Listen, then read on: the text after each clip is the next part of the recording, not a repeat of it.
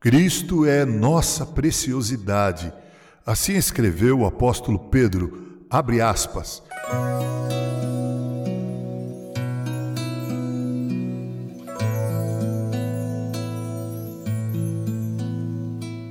Eis que ponho em Sião uma pedra angular, eleita e preciosa, e quem nela crer não será de modo algum envergonhado. Para vós outros, portanto, os que credes, é a preciosidade.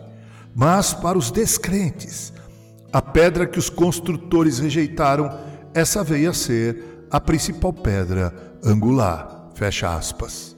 Eu li 1 Pedro 2, versículos 6 e 7.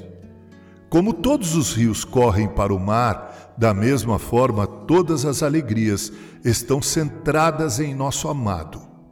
O brilho de seus olhos ofusca o sol a beleza de sua face é mais linda que as flores mais raras. Nenhuma fragrância é como o hálito de sua boca. Gemas de mina e pérolas do mar são sem valor quando comparadas à sua preciosidade. Pedro nos diz que Jesus é precioso, mas ele não diz, nem poderia dizer o quão precioso é, nem qualquer um de nós poderia computar o valor do presente indescritível de Deus. Palavras não podem descrever a preciosidade do Senhor Jesus para o seu povo, nem expressar totalmente o quanto ele é essencial para a satisfação e para a alegria. Cristão, você não se sente em meio a uma escassez muito dolorosa se seu Senhor estiver ausente? O sol estava brilhando, mas Cristo havia se escondido e todo o mundo era escuro para você. Ou era noite e, como a estrela brilhante da manhã havia ido embora, nenhuma outra estrela poderia produzir para você mais do que um breve raio de luz. Que deserto árido é esse mundo sem nosso Senhor Jesus. Se uma vez ele se esconder de nós, secas ficariam as flores de nosso jardim, nossas frutas saborosas apodreceriam, os pássaros suspenderiam seu canto e uma tempestade reviraria nossas esperanças.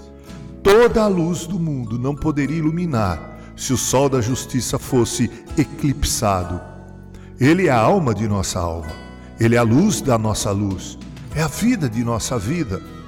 Querido ouvinte, o que você faria nesse mundo sem Jesus quando acordasse e vislumbrasse a batalha do dia?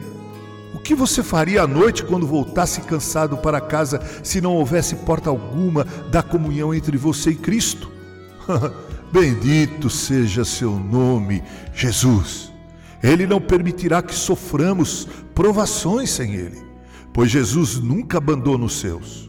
Ainda assim, deixe que a ideia de como a vida seria sem Cristo, sem Ele, realce sua preciosidade. Assim escreveu Charles Haddon Spurgeon, texto adaptado pelo reverendo Mauro Sérgio Aiello, de quem também é a locução.